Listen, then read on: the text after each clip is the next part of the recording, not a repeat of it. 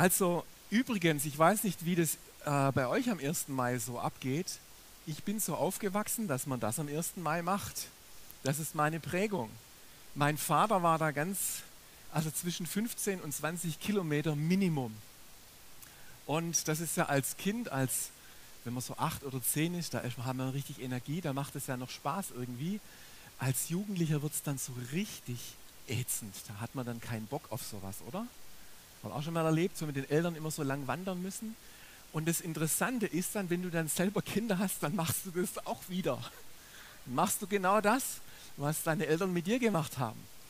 Ähm, das, also das finde ich schon interessant. Und wie gesagt, bei mir war das so, also 1. Mai, dass ich jetzt hier stehe, ist eigentlich ein bisschen ein komisches Gefühl, ich sollte doch eigentlich wandern, weil man das am 1. Mai eigentlich so macht. Ne? Und ich denke, viele haben jetzt hier so ein Kasten Bier drauf. Am Vatertag wiederholt sich das mit den Männern dann nochmal. Aber ähm, das ist schon was, so ein Leiterwagen haben wir früher dann auch gemacht. Kann man die Kinder reinsetzen. Es gibt ja auch diese schönen alten hölzernen Leiterwagen. Und das haben wir auch gemacht. Und dann sind wir durch die Gegend gezogen. Und das war dann ganz geschickt, kann man da auch viel sein Wegzehrung und so mit im Leiterwagen mitnehmen. Also das finde ich schon toll.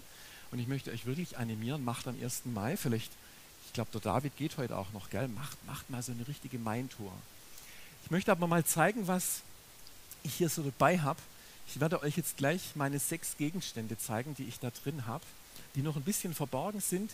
Und diese sechs Gegenstände, die haben einfach mit dem zu tun, was wir so durch unser Leben ziehen. Ja? Also nicht so nur am 1. Mai, sondern es gibt Sachen, die ziehen wir so durch unser Leben, ob wir es wollen oder nicht. Und ich fange mal an hier. Das ist so mein, oh, das ist mein Struppi. Der war bei mir, der war bei mir im Bett früher. Der durfte mit mir aufwachsen. Da war so ein kleiner Bär noch dabei. Und der Struppi, den habe ich dann meinem Sohn übergeben und dann war der bei dem auch. Mal gucken, ob der dann vielleicht wieder und so. Ne? Also es gibt auch Dinge, die wir so von Generation zu Generation weitergeben. Und ich dachte, so ein Kuscheltier im Bett, ich weiß nicht, wie es bei euch war, es ist ja interessant, also das Kuscheltier kriegt ja ganz schön viel mit. Gell? Also das kriegt die Freuden mit, wenn wir uns freuen, das kriegt mit, wenn wir Prüfungsangst mal haben, ja? Klassenarbeit, dann haben wir vielleicht Angst und dann reden wir nochmal mit dem Bär und der ermutigt uns dann oder was weiß ich, auch unsere Einsamkeit und vielleicht unsere Verzweiflung kriegen unsere Kuscheltiere mit. Ja? Also ich denke, Prägung, das, was wir durch Leben, durchs Leben ziehen, unsere Prägungen, Erfahrungen, Gutes und weniger Gutes, ja? das gehört beides dazu. Und das ziehen wir so erstmal mit uns rum. Das war so mal mein Bär. Jetzt gehen wir mal, gucken wir mal, was noch drin ist. Ein Föhn. Ja, das könnte man bei so einem Regenwetter natürlich auch mal wir brauchen, gell, während dem Wandern mal so irgendwo in der Gaststätte kurz die Haare wieder gesund äh, trocken föhnen und dann geht es weiter. Der Föhn steht für Stürme des Lebens. Die Männer haben gestern eine Wanderung gemacht. Und ich habe den, den Chat morgens mitgekriegt, da war so ein paar dabei, die gesagt haben, ah, ich habe eigentlich für das Regenwetter keine passende Kleidung. Und dann ging es darum, ja, sind wir jetzt starke Männer, ziehen wir das durch oder nicht? Die haben es dann durchgezogen. Also Applaus mal für die Männer, die es durchgezogen haben. Genau. Einige sind auch hier. Aber schaut mal, da gibt es jetzt Dinge, Wetter, also schlechtes Wetter, das ging ja jetzt gestern vielleicht noch. Aber es gibt so Dinge, wo wir sagen können, höhere Gewalt, gell? so ein Steinschlag am Auto, irgendwas. Wir haben mal erlebt, äh, äh da war ich 12, 13 Jahre alt, da hat uns das Haus überschwemmt nach einem Unwetter und in meinem Kinderzimmer stand dann so hoch das Wasser und ich habe dann meine Kuscheltiere quasi alle gerettet. Ja? Also das war so höhere Gewalt. Ja?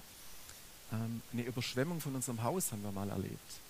Und es gibt Dinge, Erbstreitigkeiten in der Familie, Jobverlust, also wo wir jetzt erstmal sagen, da können wir jetzt erstmal nichts dafür.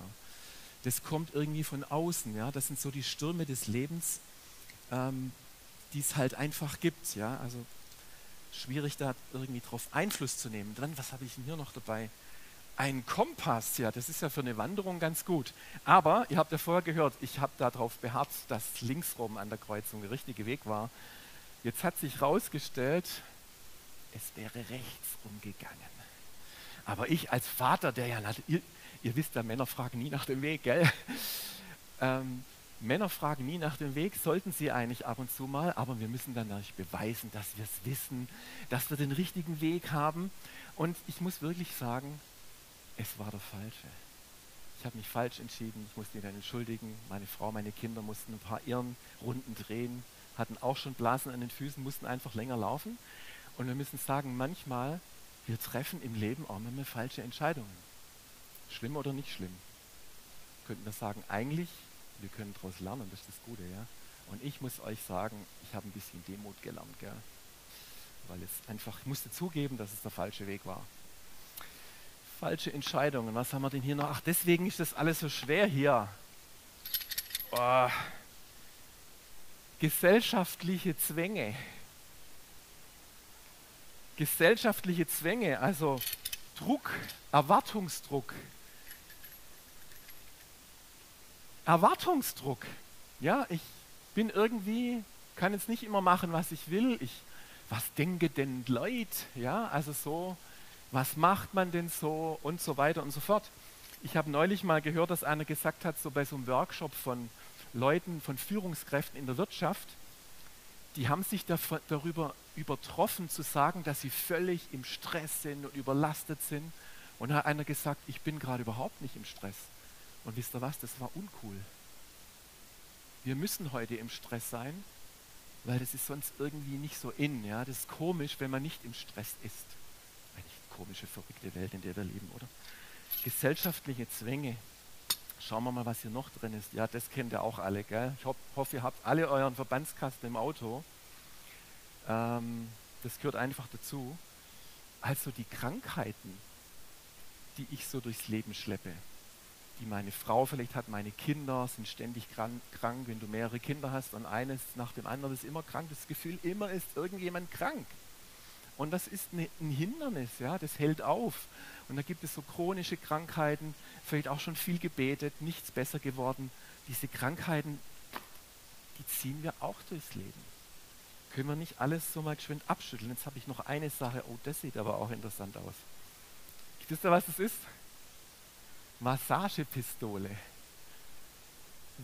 Und die stehen für Angriffe des Teufels. Ich habe mir überlegt, was nehme ich da? Es musste schwarz auf jeden Fall sein. Dann dachte ich, es muss ein bisschen so der, der Teufel, der schießt da Pfeile auf uns ab. Also irgendwie, es hätte auch eine Armbrust sein können. Jetzt dachte ich, so eine Pistole sieht ein bisschen nach der Waffe aus, aber es kommt manchmal auch so richtig nicht so spitz, ja. Es kann so ein bisschen verführerisch auch manchmal sein. Jetzt nichts gegen Massage, gell? Also das ist ein reines Symbol. Also das ist ja auch interessant, Angriffe des Teufels. Und da wollen wir dann nachher auch noch ein bisschen gucken, was mit denen so ist. Ich lege jetzt auch mal zurück. Also es sind so verschiedene Dinge drin. Und wisst ihr, manchmal ist es gut, dass wir einfach wissen, was es da für Sachen gibt, für Hindernisse, die wir mit durchs Leben ziehen und dass wir sie auch voneinander unterscheiden können. Ja, das sind jetzt verschiedene Kategorien. Wenn ihr mal da drauf schaut, vielleicht würde euch noch eine andere Kategorie einfallen, ähm, wo man jetzt irgendwelche Dinge zuordnen kann, die uns so im Leben vielleicht schwerfallen und wir durchs Leben ziehen und sie uns aufhalten. Und ich habe mich jetzt gefragt nach der Predigt von Basti, und wir haben ja hier bei Doxadeo, wir lieben es ja über unsere neue Identität in Christus zu predigen. Wir sind neue Menschen. Jetzt frage ich mich, jetzt bin ich so ein neuer Mensch und jetzt ziehe ich da, jetzt ziehe ich da das Zeug da mit mir durch die Gegend, obwohl ich ein neuer Mensch bin. Was heißt das jetzt eigentlich für das, was da drin ist? Und verändert sich denn da irgendwie was? Hat es eine Auswirkung? Oder welche Auswirkung hat es, dass ich als neuer Mensch in Christus meine Sachen durchs Leben ziehe? Und wisst ihr, was gut ist? Was mich immer tröstet, dass ich weiß, die Päckchen oder die Pakete, die Lasten, die ich durch Leben ziehe, Gott weiß um die. Das finde ich immer eine gute Nachricht, denn es heißt mal, Jesus war ganz Mensch. Er hat alle Lasten, er hat alle Versuchungen, die wir haben, auch durchlebt. Ist doch tröstlich, oder? Jesus kann mitfühlen mit unserer Schwachheit. Es heißt, er war der hohe Priester, der mitfühlen kann mit unserer Schwachheit. Und das finde ich immer gut. Ich muss nicht so diesen neuen Menschen in Christus und ja, und alles gut und so. Nee, Jesus kennt auch das, was da im Wagen ist und was ich mit mir rumziehe. Also mich tröstet es zumindest. Und jetzt gibt es ja nochmal die Unterscheidung, weil wir jetzt vielleicht, wir werden mal die Bibelstelle hier einblenden, Hebräer 12, 1 bis 2. Da heißt es, wir wollen alles ablegen, was uns beim Laufen hindert uns von der Sünde trennen, die uns so leicht gefangen nimmt und unseren Blick auf Jesus richten, den Wegbereiter des Glaubens, der uns ans Ziel vorausgegangen ist.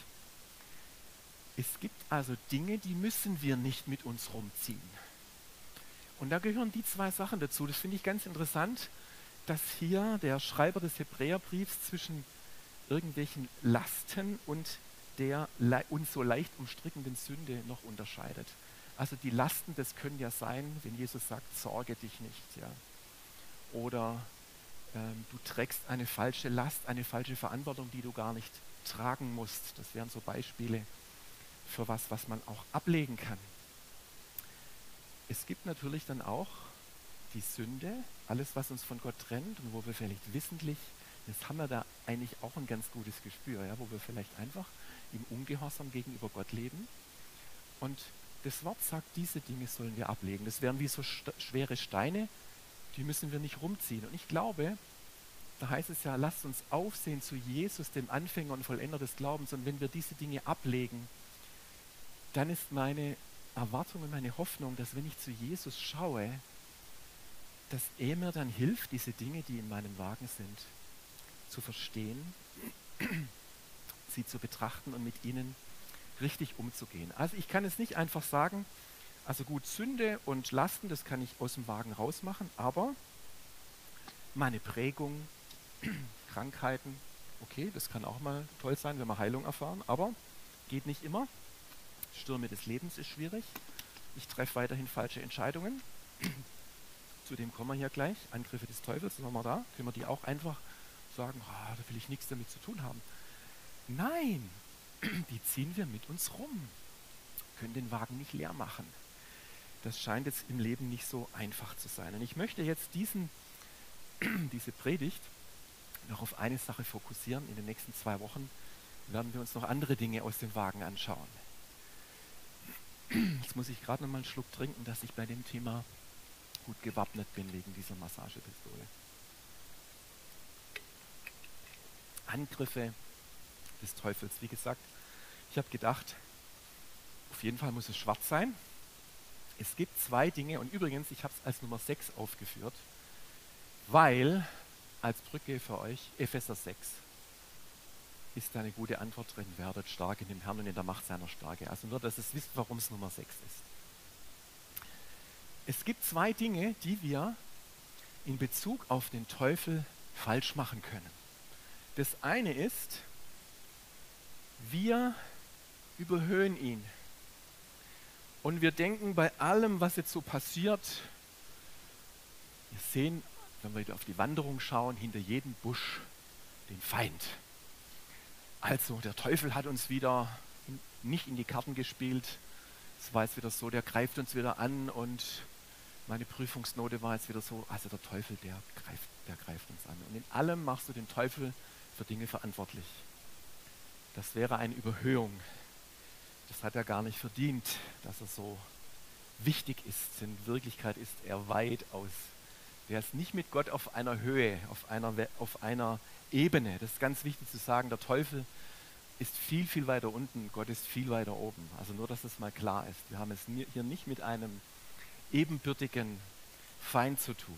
Das Zweite ist, wir können aber auch ähm, den Teufel verharmlosen und sagen, ah, den nehme ich jetzt, der ist in meinem Wagen gar nicht drin. Den, den kann ich gar nicht gebrauchen. Ich will damit gar nichts zu tun haben ähm, ich tue mal so, wie wenn es den Teufel nicht gibt. Wir brauchen den auch gar nicht. Jetzt können wir natürlich, wenn wir ins Neue Testament schauen, ich habe gerade euch gesagt, Epheser 6, dann das sagt der Paulus auch noch, wir haben nicht mit Fleisch und Blut zu kämpfen, sondern mit Mächten und Gewalten. Wäre also schlecht, wir würden es verharmlosen. Wir müssen uns also bewusst sein, dass diese Angriffe des Teufels einfach real sind und jetzt schauen wir mal auch ein paar Dinge an. Ähm, erstmal vielleicht die gute Nachricht. Und das ist gut, wenn wir das Neue Testament gut gelesen haben.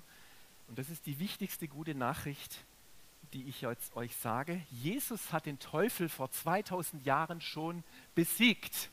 Und wenn ich jetzt ein charismatischer Prediger bin, sage ich, habe ich denn ein Amen von euch gehört? Halleluja!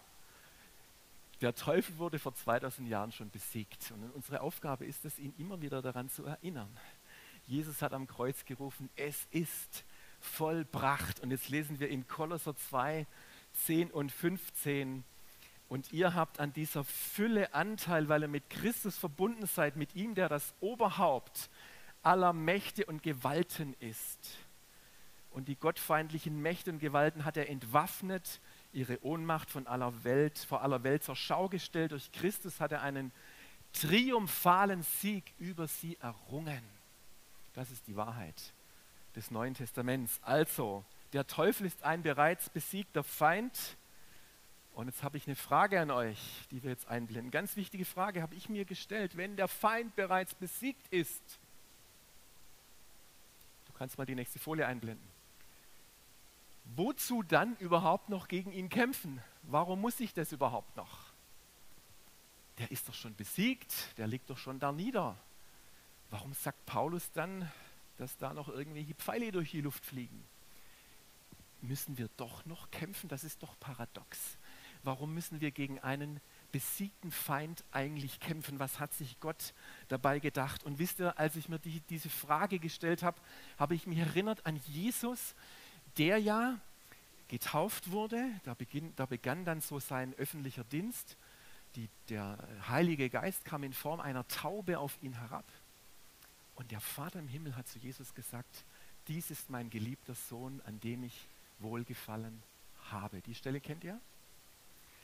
So, und jetzt heißt es im nächsten Vers, und danach wurde Jesus vom Heiligen Geist in die Wüste geführt, dass der Teufel ihn versuchen sollte. Und ich dachte, hä?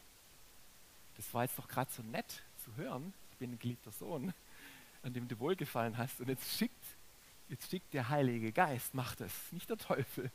Der Heilige Geist schickt Jesus in die Wüste, um mit dem Teufel drei Versuchungen zu bestehen. Das ist doch schon ein bisschen eigenartig. Aber wenn wir dieses Kapitel zu Ende lesen, gelesen haben, wie Jesus mit dem Wort Gottes in der Hand oder im Kopf oder im Herzen, egal, den Teufel in diesen drei Versuchungen in die Flucht schlägt. Das heißt wirklich, der Teufel wich von ihm. Jesus hat den Teufel wirklich mit den eigenen Waffen geschlagen. Der kam ja da mit so drei Versuchungen. Im Wort Gottes steht dies und jenes. Und Jesus sagt immer, aber es steht auch geschrieben. Und Jesus ist daraufhin aus der Wüste herausgekommen und dann hat er seinen öffentlichen Dienst begonnen, voll der Kraft des Heiligen Geistes. Also wir sehen, es ist offenbar so, dass diese Auseinandersetzung mit dem Feind, mit dem Teufel eigentlich Jesus stärker gemacht hat als denn je. Hat es vielleicht doch irgendeinen Grund? könnte es sein, dass Jesus uns, die wir ihm, mit ihm leben, wenn er unser Herr unseres Lebens ist, dass er uns fähig machen möchte, dass er uns ausrüsten möchte, dass er uns wachsen lassen möchte, darin uns lehren möchte, diesem Teufel zu widerstehen. Könnte das sein? Dass wir um diesen Kampf nicht herumkommen, weil wir sonst nicht stark sind, und in der Macht seiner Stärke leben und handeln können und die Werke des Teufels zerstören können, die Jesus zerstört hat, als er auf der Erde war. Könnte das nicht sein? Und ich glaube, das ist so. Ich glaube, es ist so. Der Teufel ist ein, ein Lügner und, und ein Mörder. Ein Dieb, wie es beschrieben wird. Er versucht immer Dinge zu verdrehen. Er versucht immer Wahrheit in Lüge zu verdrehen. Und interessant ist ja, dass Jesus der vom Vater gehört hat, du bist mein geliebter Sohn, an dir habe ich wohlgefallen. Das nächste, was der Teufel sagt, bist du Gottes Sohn dann? Er hinterfragt es. Er lässt uns zweifeln. War schon im Paradies so. Sollte Gott gesagt haben? Ja, also Gott äh, der Teufel verschleiert immer. Er will uns schwächen und letztendlich, und das ist ganz wichtig, dass wir das mitnehmen heute, was der Teufel machen möchte, ist uns schwächen in unserer Identität in Jesus. Das ist sein Hauptangriffspunkt. Und ich möchte dich sehr ermutigen, wenn du, wenn du sowas im Wagen hast und dann hinter jedem Busch, ja, der Feind hat wieder da, da und da angegriffen. Das mag vielleicht schon mal sein, aber entscheidend ist, derjenige oder diejenige, die den Wagen zieht. Entscheidend ist, lebst du in deiner Identität in Jesus und hier vorne wird der Kampf entschieden. Und Jesus möchte, dass du aufstehst und dass du widerstehst und in deiner Identität lebst und diese Identität annimmt, annimmst. Und das sehen wir, das ist interessant in diesem geistlichen Reife- und Jüngerschaftsprozess in 1. Johannes 2, 12 bis 14. Lass uns das vielleicht noch kurz miteinander lesen. Da sind so drei Stadien beschrieben in unserem geistlichen Reifeprozess. Und da spricht Johannes von Kindern, von jungen Leuten und von Vätern und Müttern, von Eltern. Meine lieben Kinder, ich schreibe euch, weil euch eure Sünden um Jesu Willen vergeben sind. Väter, ich schreibe euch, weil ihr den kennt, der von allem Anfang an da war. Ihr jungen Leute, ich schreibe euch, weil ihr den Bösen besiegt habt, den Teufel. Wow. Lass es mich noch einmal sagen. Kinder, ich schreibe euch, weil er den Vater kennt. Väter, ich schreibe euch, weil ihr den kennt, der von allem Anfang an da war. Ihr jungen Leute, ich schreibe euch, weil ihr stark seid. Das Wort Gottes ist in euch lebendig und bleibt in euch und ihr habt den Bösen besiegt. Und hier ist eigentlich ein Paradoxon drin. Ihr habt den Bösen besiegt, ist im Griechischen auch etwas, was passiert ist. Das ist vollzogen. Aber trotzdem ist es eingebettet in diesen Wachstumsbereich. Und wenn wir ganz frisch unser Leben Jesus anvertraut haben, wenn er der, der Herr unseres Lebens ist, dann sind wir in dieser Phase zu genießen, dass wir Söhne und Töchter sind von ihm. Dann ist das so vielleicht das Wichtigste in dieser Zeit. Und die jungen Leute, die hier beschrieben werden, das ist übrigens, sind jetzt nicht nur die von 18 bis 35. Das sind wir, also ich glaube persönlich, dass wir in allen Stadien in unserem Leben immer wieder drinstehen. Ja? Also es sind nicht nur die von 18 bis 35, die jetzt hier diese Reifeprüfung mit dem Teufel zu bewältigen haben. Aber es scheint so, dass es ein Stadium in unserem Prozess gibt, Jesus nachzufolgen, wo wir hier herausgefordert werden, mit diesem, mit diesem Thema umzugehen und stark zu werden. Und das Wort Gottes dagegen zu halten, wenn der Feind uns angreift. Und ich glaube mittlerweile, dass Gott das regelrecht auch provoziert. Ja, wenn wir da überhaupt nicht durchlaufen, liebe Leute, dann haben wir diesen Reifeprozess verpasst. Bleiben wir Kinder, kommen wir nicht weiter. Kann uns Gott eigentlich nicht gebrauchen, dem Teufel zu widerstehen? Und es geht es nicht nur um uns selber, es geht um uns als Gemeinde, es geht um uns als Gemeinde, die in dieser Welt auch Land einnimmt für, für Jesus. Und das meine ich jetzt nicht militärisch gedacht, sondern mit seiner, dass wir seine Liebe in die Welt bringen. Glaube und Hoffnung. Und dazu brauchen wir diese Ausrüstung, auch damit umzugehen. Und wir sehen das dann, wir predigen ja immer wieder über die Apostelgeschichte in diesem Jahr. Und ich liebe auch Stellen, gell, wo ein Philippus in Samaria ist und das Evangelium predigt und es begleitet wird mit Zeichen und Wundern und die bösen Geister, die, die Leute, die besessen sind, die Leute, die belastet sind, werden frei und eine ganze Stadt freut sich. Da war eine Freude in dieser Stadt, weil Philippus jemand war, der die Werke des Teufels zerstört hat, weil so eine Autorität in ihm war. Und die darf in uns wachsen. Jakobus 4, Vers 7 erklärt uns dann, Ordnet euch daher Gott unter und dem Teufel widersteht, dann wird er von euch ablassen und fliehen. Also das wäre der Weg, wie wir immer wieder auch dem Teufel widerstehen, indem wir uns Gott unterordnen, ja? indem wir sagen, du bist der Herr über alle Lebensbereiche meines Lebens. Das ist eigentlich der Schlüssel, das ist der beste Widerstand gegen den Teufel, wenn wir uns Gott unterstellen wenn wir bekennen, dass Jesus der Herr unseres Lebens ist, wenn wir in diesem Bewusstsein vorwärts gehen. Und ich darf euch bitten, dass ihr schon kommt als Lobpreisteam. Ich möchte noch einen Gedanken euch mitgeben, der mir in der Vorbereitung kam.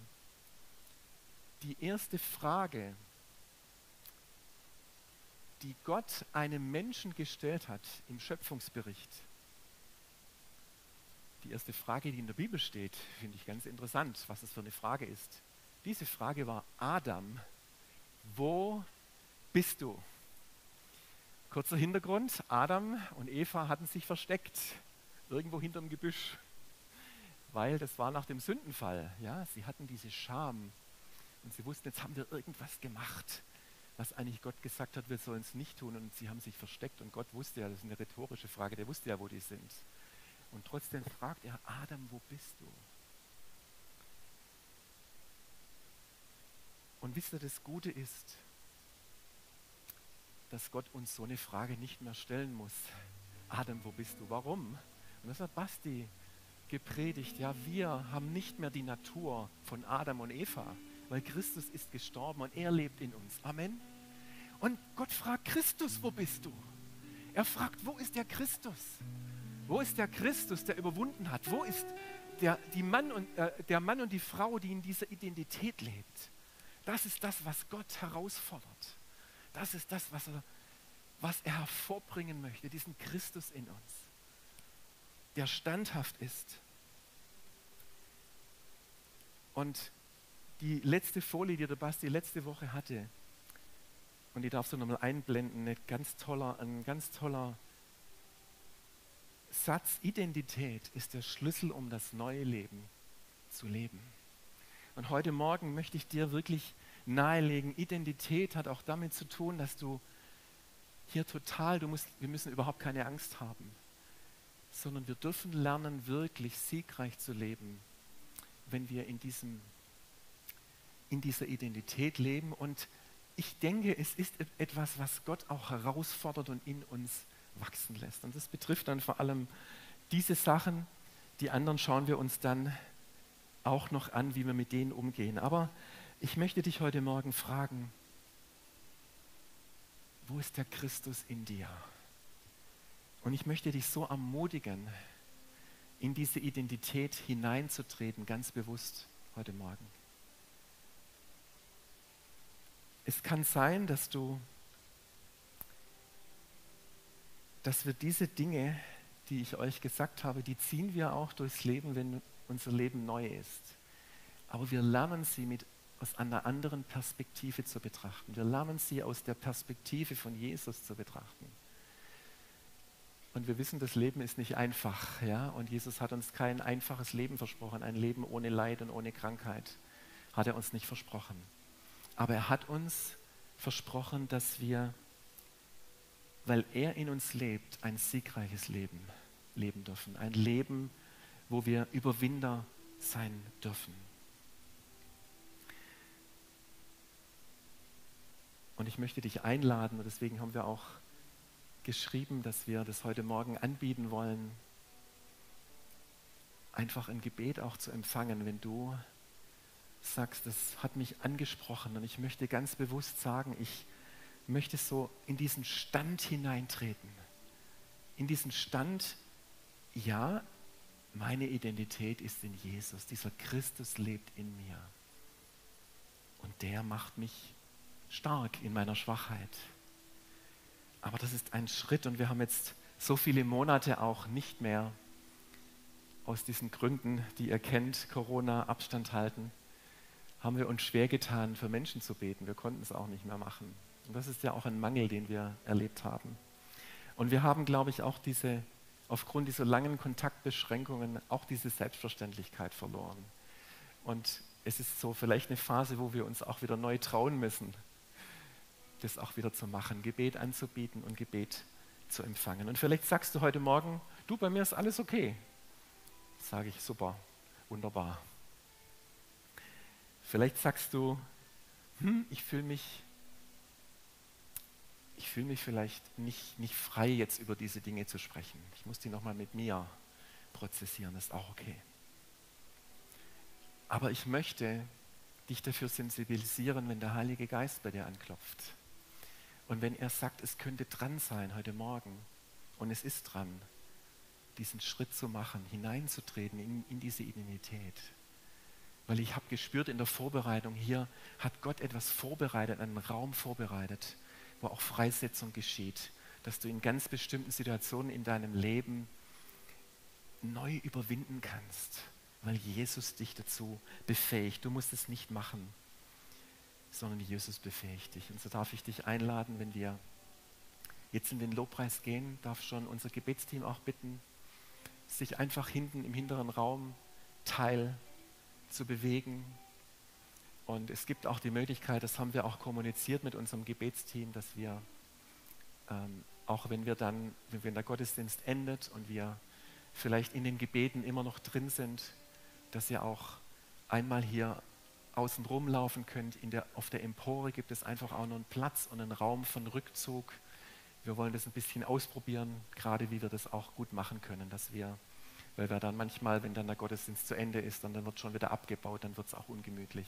Also wir sind so ein bisschen am Experimentieren und wir wollen einfach nur, wir haben gerungen, so in den letzten Wochen auch mit dem Gebetsteam, ja, wir haben uns übrigens vorbereitet auf diesen Tag und haben gesagt, ja, wir, wir wollen uns da wieder aufmachen und wollen auch schauen, wie könnte das gehen, wie können wir auch vielleicht so eine Zurückhaltung wieder aufbrechen. Und, und das Beste wäre, dass ihr sagt, es ist ganz unkompliziert. Ich habe mich gerade gedacht, es wäre jetzt gut, ich würde zum Gebet gehen, dann sei einfach eingeladen zu gehen. Ich hoffe, das kommt jetzt richtig rüber. Jesus, danke. Lass uns unsere Hände ausstrecken zu ihm. Jesus, danke, dass, dass du in uns lebst und dass, dass du Gott auch, genauso wie du zu Jesus gesagt hast, du bist mein geliebter Sohn, an dir habe ich wohlgefallen, so sagst du das zu jedem von uns, meine geliebte Tochter, mein geliebter Sohn, der du heute hier bist. Und dann höre ich aber auch in meinem Herzen diesen Gott, zu dir sprechen, aber ich, ich möchte auch, dass du erstarkst. Ich möchte dich auch ausrüsten und trainieren, dass du wie mein Sohn Jesus auch jemand bist, eine Frau Gottes und ein Mann Gottes bist, die Werke des Teufels zu zerstören, die hier in unserer Welt einfach sind. Und was für ein Vorrecht, dass wir hier Gottes Agenten sein dürfen, dass er uns gebraucht und befähigt mit der gleichen Salbung, die er Jesus gegeben hat, die gleiche Kraft, wie wir gehört haben, die in der Auferstehung im Leben, das Leben von Jesus neu gemacht hat, hat er unser Leben neu gemacht. Und mit dieser Kraftwirkung dürfen wir unterwegs sein. Und zu lernen, in diesem, ja, in, in dieses neue Leben zu leben und dass es auch ein Leben ist, wo wir wissen, das sind Schwachheiten, die wir mit uns rumziehen, aber wir dürfen im Geist stark sein. Und ich lade dich ein, Heiliger Geist, auch nochmal jetzt zu reden zu jedem Herzen über Identität. Und ich lade dich ein, in diese Identität hineinzutreten. Und wir haben auch im Vorfeld gesagt, wir wollen jetzt gar nicht so groß schauen, wer kommt jetzt zum Gebet und wer kommt nicht. Das soll eine so freie Atmosphäre sein. Und ich möchte dich bitten, wenn du auf dem Platz bleibst und nicht zum Gebet kommst, dass du Jesus anbetest an deinem Platz. Und dass wir jetzt hier keinen Unterschied machen, wer das jetzt braucht oder nicht braucht, sondern dass wir eine Atmosphäre kreieren in diesem Raum, wo wir sagen, wir wollen alle miteinander reinstehen in diese Identität in Christus, was auch immer das jetzt gerade für uns bedeutet. Und ich möchte euch einladen, das zu tun. Jesus, danke.